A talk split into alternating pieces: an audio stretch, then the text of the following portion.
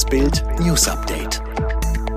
Es ist Freitag, der 11. Juni und das sind die Bild meldungen YouTube-Star Philipp Mickenbecker ist tot.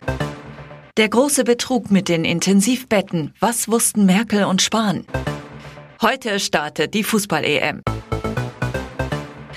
Wir haben gehofft, wir müssten dieses Video nie machen, eröffnet das Team hinter dem erfolgreichen YouTube-Kanal The Real Life Guys das jüngste Video auf ihrem Subkanal The Life Lion.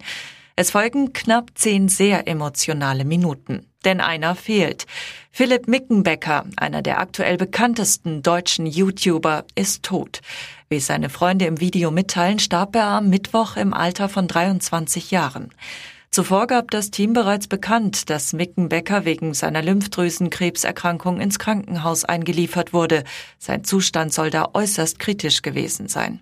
Seine Angehörigen schreiben auf Instagram, dass der gläubige Mickenbecker in seinen letzten Stunden von Freunden und Familie umgeben war. Und nicht nur das.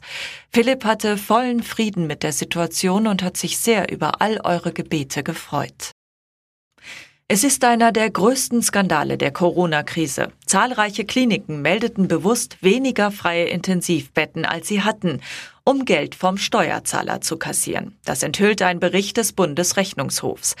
Das Schlimmste daran, die Bundesregierung wusste seit Monaten über die Manipulation Bescheid. Doch den Bürgern sagte sie nichts. Rückblickend stellt sich die Frage, wie dramatisch war die Lage wirklich? Was wusste die Kanzlerin über die brisanten Manipulationshinweise, die das RKI ihrem Gesundheitsminister Jens Spahn gemeldet hatte? Bild dokumentiert, wie die Regierung mit dem Kollaps der Intensivstation Panik verbreitete, um Lockdowns durchzusetzen. Selbst als klar war, dass viele Kliniken falsche Zahlen meldeten.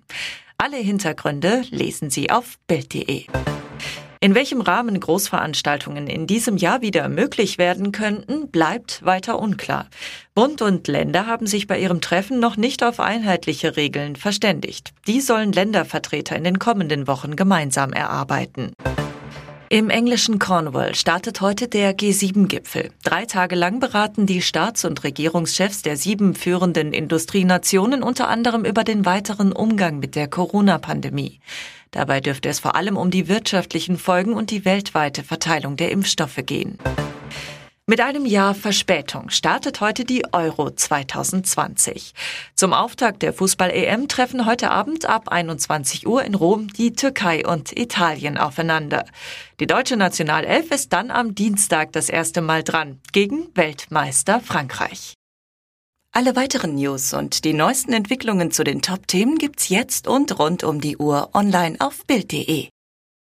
Und nun noch eine Werbung in eigener Sache. Bild Plus, das digitale Abo von Bild, wird acht Jahre alt. Zur Feier des Tages gibt es Bild Plus jetzt für kurze Zeit zum Sonderpreis von 2,99 Euro statt 7,99 Euro pro Monat. Und das Beste, einmal abgeschlossen gilt der Sonderpreis dauerhaft und wird sich auch in Zukunft nicht erhöhen. Mehr Infos gibt es unter bild.de slash Alexa.